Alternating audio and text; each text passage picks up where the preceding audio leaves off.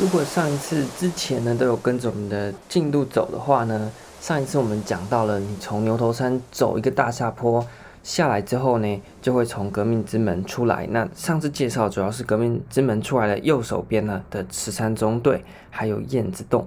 那如果你往左边呢，你会看到，因为我们讲嘛，呃，你出了革命之门，那整块全部都是人权园区，就是人权博物馆过去的呃监狱。所以往左边看呢，就是一长串的这个围墙哦。那你先沿着围墙走，马上遇到的革命之门往下往左边走，第一个遇到什么？会遇到新生之家。那新生之家这边要先跳出来讲一下，整个人权园区的范围就是从我们上次讲的燕子洞到另外一边的三峰岩，就是有三颗石头叫做三峰岩。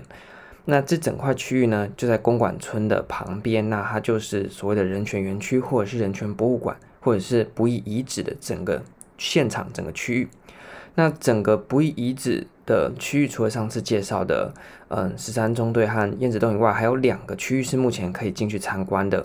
那其中一个是新生之家，也就是嗯第三中队。那另外一个是绿洲山庄。所以如果你到绿岛要参观呃人权博物馆或者人权园区，或你印象中那个绿岛监狱，你要记得到公馆村的这个才是哦，不要跑到另外一个。另外一个是什么？等下会讲。好，所以在这边呢。有两个园区是可以参观的，一个是新生之家，一个是绿洲山庄。那如果你从革命之门出来，左转第一个会遇到的叫做新生之家。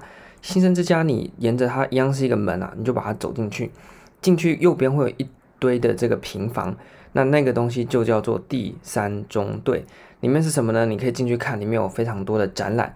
那包括那时候很多受刑人其实也都是高知识分子，所以他们在嗯这个受难的期间呢，他们在里面进行一些创作啦、画图也好啦，或者是我们现在的星象盘，那有人在里面编字典等等的，或者是用这个里面的一些器具做一些简单的乐器等等，那这里面呢都有做展示。那包括当时候的历史也在里面可以看到。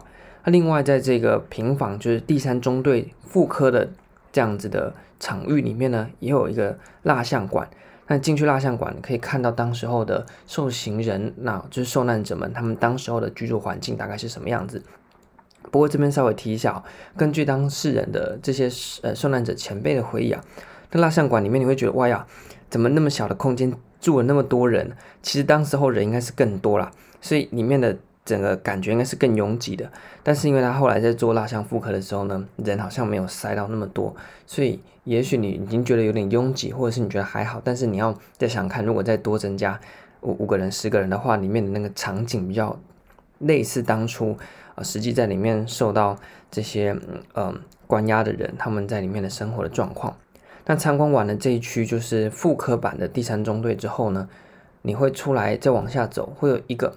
呃，一样是可以进去参观的。它是模型馆，那这个模型馆是整个人权园区，嗯，唯二就是其中一个有冷气的场馆。所以如果你夏天去真的热到爆的话，想吹一下冷气也是可以去旁边的模型馆。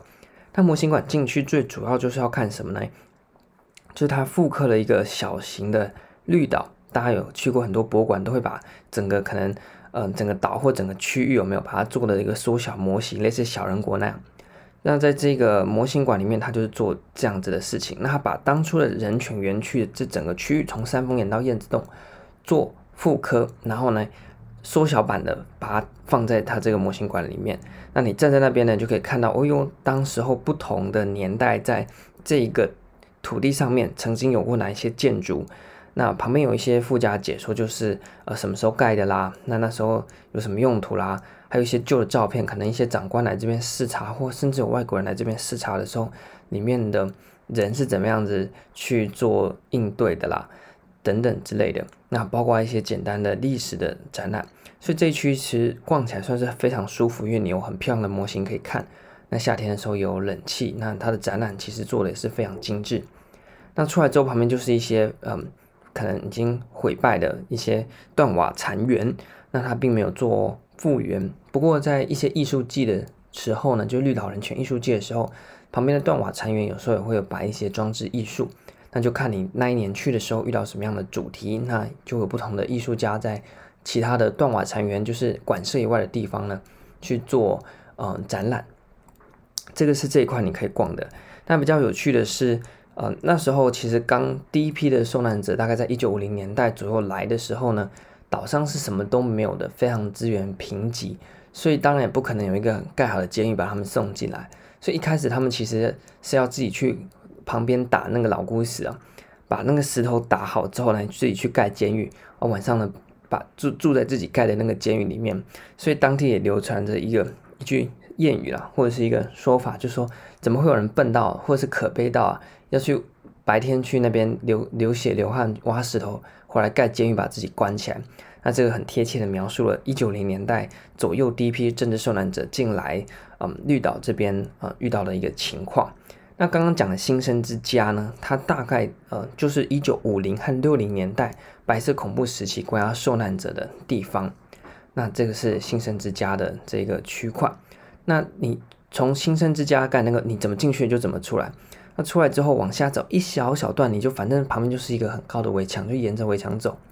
哦，往下走你就看到一个大石头，上面写着绿洲山庄。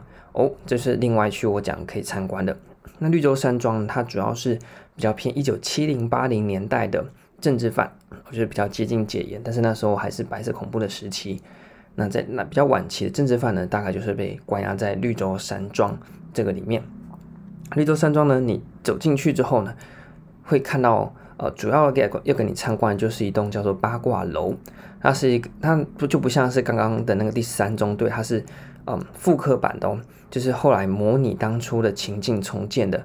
这个八卦楼呢，就是当时候确实曾经作为关押呃这些呃政治受难者的遗址的现场，所以当时候他们那栋建筑就是你现在看到那一栋，因为它年代比较近嘛，所以比较呃没有受到一些毁坏，经过简单的修整之后呢。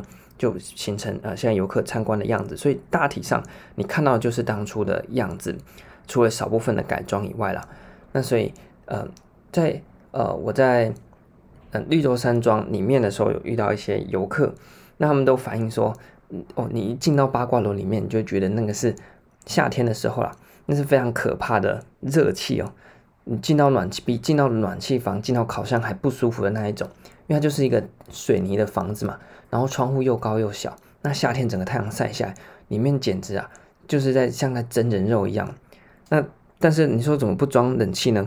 因为很多游客虽然在讲里面很热这件事情，但是他们是抱持着肯定的角度讲，说好就是要这样，让我们现在的游客进去里面被热一次之后呢，你就知道当时候那些政治受难者他是整天被关在里面的，他是整年被关在里面的，可能一关就十几年呢。那每天。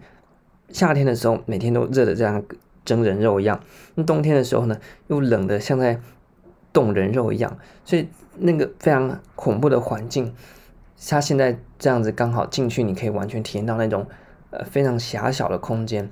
那当时候呢，你现在一个人进去就觉得那空间很很拥很很密闭，让人有一种压迫感。那夏天的时候非常的闷热。你要想想看，那个空间你一个人进去就已经有这种感觉了。那当时候可能是十几个人挤在那么小的房间，晚上睡觉还要轮流睡，你知道吗？那他的厕所也没有围墙，就是一个马桶在旁边，所以一个人在旁边上厕所。哎，他如果有大便的话，那个臭味呢，旁边的人就都闻得到。那有时候呢，你晚上睡太挤的时候，有人在旁边尿尿，还会你还要靠睡靠近马桶呢，还会被那个尿溅到。那你要怎么洗澡呢？也没有洗手台，就拿你的衣服啊，去把那个你的小便斗啊。把它堵起来，然后放水，然后小便斗就变成了脸盆，在里面做梳洗。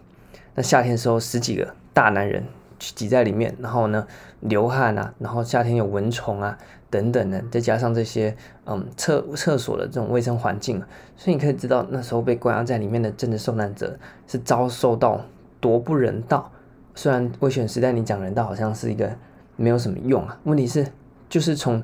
这么恶劣的环境，我们可以知道说，那当时候的威权政府是怎么样来对待这些政治受难者，以及在所谓监狱里面，连基本的人而为人的尊严都没有的这样子的一种情况。那这大概就是八卦楼你进去里面参观的，呃，可以感受的一些东西啦。那去体会到里面的那种环境啊，那里面有一些复刻的啊，像是嗯。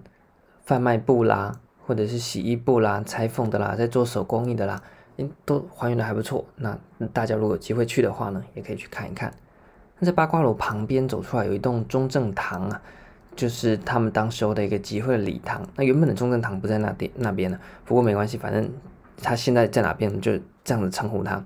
但进去里面，他会就整个白色恐怖和当时候绿岛的这个监狱的部分呢，有一个完整的嗯展览。那你如果想要对整个历史，就是绿岛的监狱从什么时候，它其实从日治时期就有弗朗人收容所，所以它并不是国民政府或者是国民党呃拜这个流亡政权来台湾之后才搞出来的。在日治时期，其实日本人就在这边设过类似监狱的这样子的设施。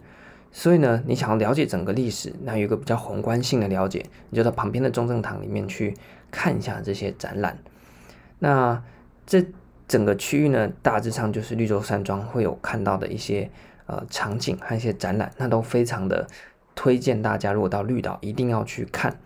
那这两个区就是刚才讲的新生之家和绿洲山庄，它是没有连通的。不过目前都不用收费，所以你就是你进去一个区玩之后，你要从哪边进去就哪边出来，然后再到另外一个区域，沿着那个高高的围墙走。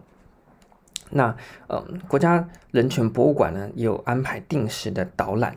那根据我的经验，他们的导览大部分呢水准都非常的好，所以如果你时间是够多的话呢，建议你就要。看他当天的导览时段是哪一些时间，那你就跟着他们的导览人员，全程大概一个两个小时左右。那透过他们人员的解说呢，我想你会呃对整个园区会有更立体的感觉。那虽然你不一定会呃遇到嗯、呃，因为像在景美园区有一些呃过去的政治受难者，他们现在在当这个志工啊，就帮大家做导览。那当然，他们是因为当初的政治受难者曾经在里面受过这些关押，所以他们讲的东西呢，那当然你会更有感触，因为毕竟他们是当事人。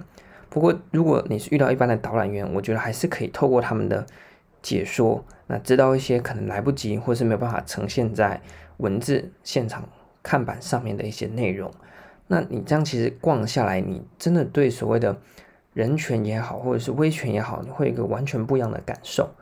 那这也是在学校里面整天在那边讲一些宪法啦，讲一些人权啊，没办法告诉你的。所以我其实，呃，不管是我去逛完人权博物馆，或者是我去参加了人权的这个营队之后呢，最大的感触就是啊，其实学校那些人人不人权的那些教授都可以收一收了，因为他们整天上课在那边空谈一些所谓的什么人权啊、宪法啦等等的哦，怎么样啊这些概念？请问他们有？到底懂人权是什么吗？不懂啊，他们就只是那种概念性的在那边耍耍嘴皮子，自以为是学者。真的人权是从人而出来的，不是从书里面出来的。所以你在教室里面，教授在那边讲的口沫横飞，哦哦，吹得多厉害，什么人权啊，怎么样的？哎呀，其实那些，跟实际上人权，我敢讲就是八竿子打不着。你要知道人权是什么东西，你就实际哦。你看，刚好我们台湾有这一段黑暗的过往。就到近一点的，你可以到景美的人权的博物馆，或者是你有机会到绿岛来绿岛的人权博物馆，来看看当时候这些受难者他是怎么样子被打压的，怎样子被呃这个威权政府在人权上做一个侵害的。那你真的可以在那种极端的呃环境里面去感受到什么叫做人权呢？那这是一个没办法用言语去说明，它就是一个。感觉人而为人的那种尊严的那种最基本最基本，做一个人该有的那样子的权利，那我想这绝对不可能是那些教授或者是那些课本里面有办法写出来的。那你亲身这样感受过之后，人权对你来讲就是一个立体的概念。那你以后再遇到一些议题的时候，你也比较有办法真的用一个人本或是一个以人为本位的这样子的立场来看待事情。那你对人和人之间的这种微妙的关系，你的敏感度呢？我相信你会增加。如果你有用心来看的话，那你说，哎，我对历史也没有兴趣啊，等等之类的，那这没关系，因为它是不并不一定，我们不是在做研究的，我们是要去看看发生什么事情的。就像你去看，你去爬个山，你去看个海，你总是会有点感受的吧？所以这不需要说哦，你要多少的聪明才智，你这是一个人和人。你只要作为一个人，那你就有那种人的灵性。那你透过这些现场的接触、目目击，或者是呃聆听也好，那你我想你这种人作为一个人啊，不管是小朋友也好，还是大人也好，你心里的那一种灵魂的，真的讲实在是那种灵魂的冲击或灵魂的共鸣啊，真的你就会在心里有非常明确明显的感受啊。这不是说哦，学校里面教的历史课绝对都不是那样子的，所以非常推荐大家，如果到绿岛来，一定要排个时间到人权园区去参观，更好的就是去听一下导览。好，那从这边出来之后呢，我们的人权园区大概就逛完了。那在绿洲山庄的门口呢，就可以看到三将军岩还有三峰岩，那那边会有牌子啊，那你就自己去看。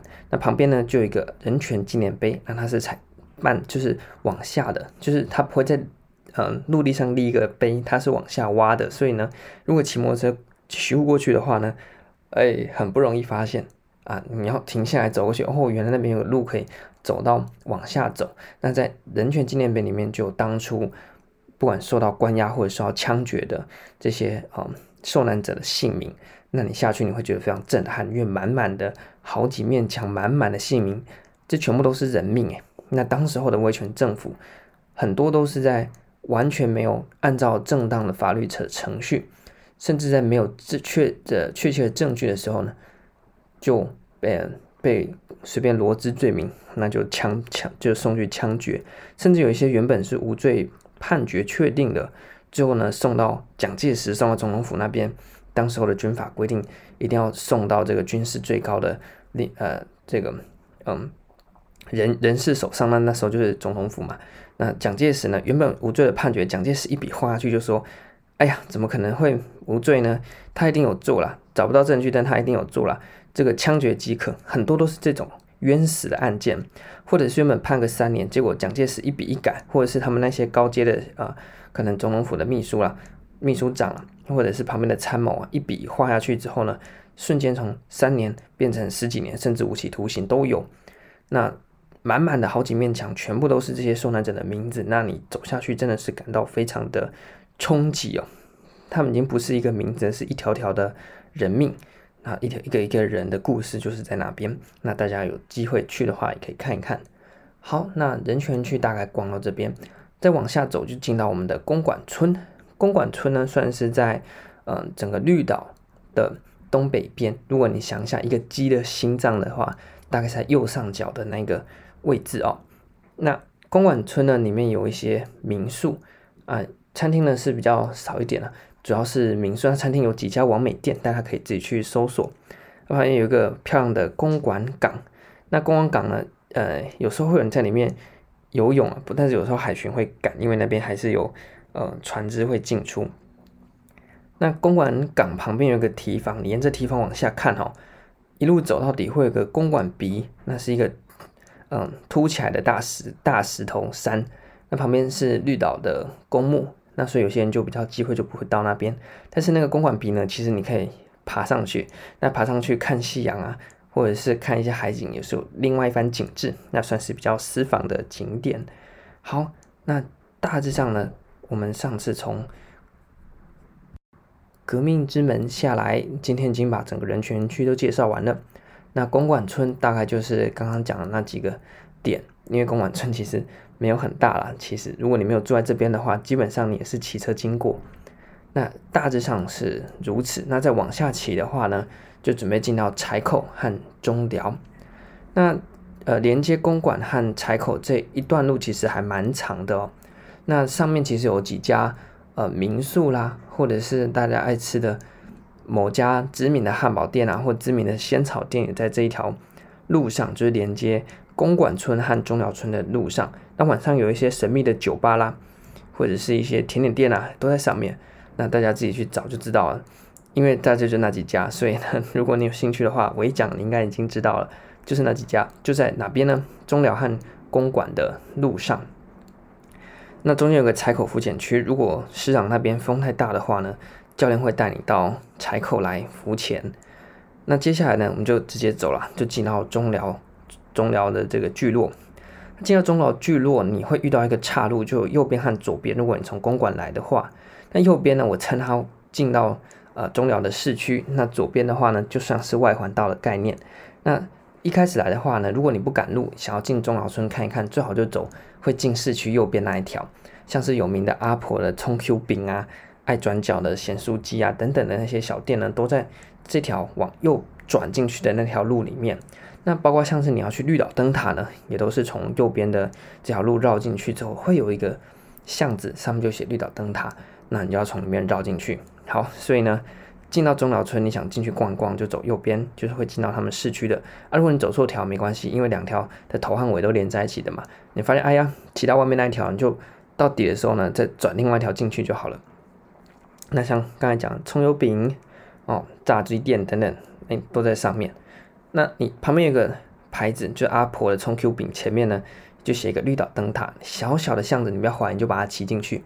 小路一直骑到底，你会先看到中寮港。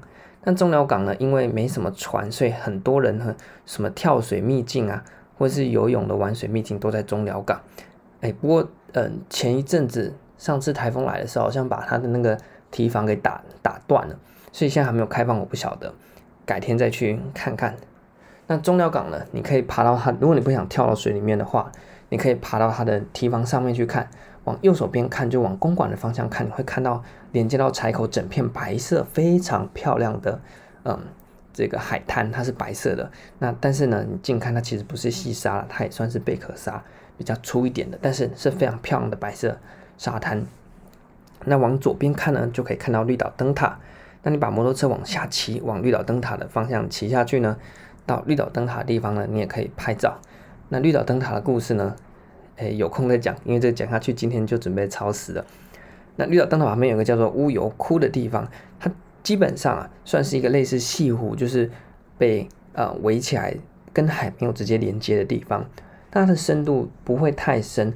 那如果是无风的时候，又没什么人，那整个小小的那一滩乌油窟的水啊，就会像是镜面一样反射整个天光云影，还有一旁的呃灯塔。那非常漂亮，但是如果人多的话，就像饺子锅一样，非常恐怖。所以呢，你就自己抓时间去旁边的非常漂亮的乌油窟那边可以玩水，有个沙滩，想要玩沙、想要玩水都可以去那边。那旁边就是很漂亮的灯塔，很多人就喜欢在那边拍完美照等等之类的。好，那这大概就是整个中寮你会遇到的一些嗯景色。那如果呃你想嗯、因为很多人都会问说有一家很完美的。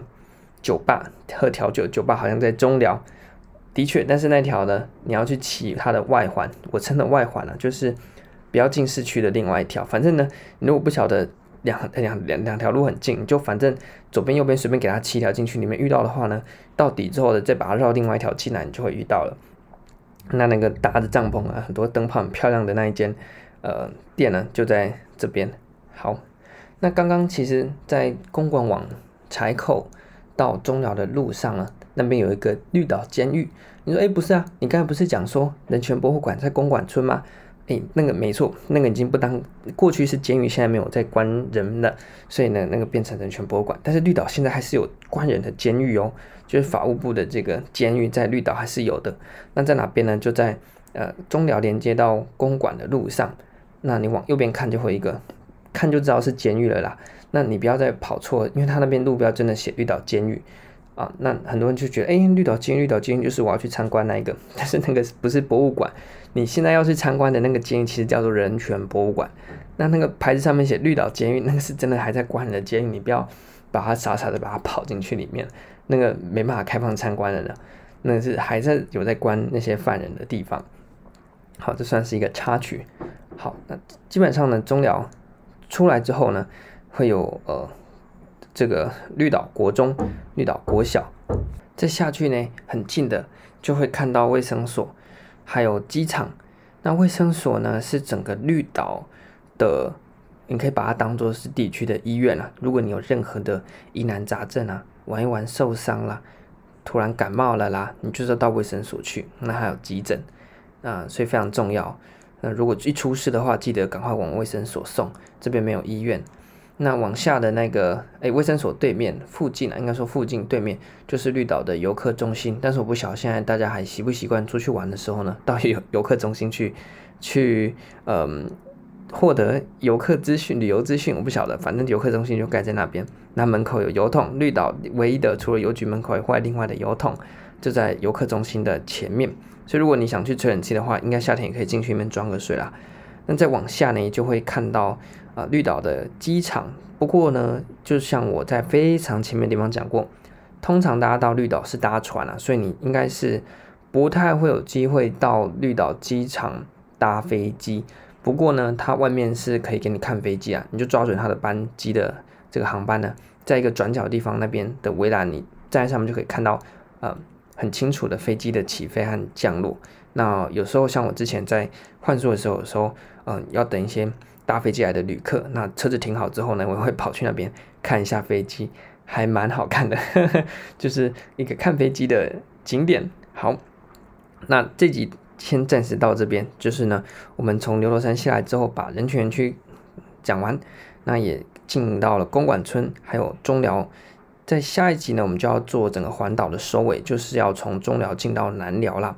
那其实南寮也小小的啦，所以下一集可能呃南寮。讲完之后呢，可以再嗯回到更大的范围，就是整个整体的行程怎么安排。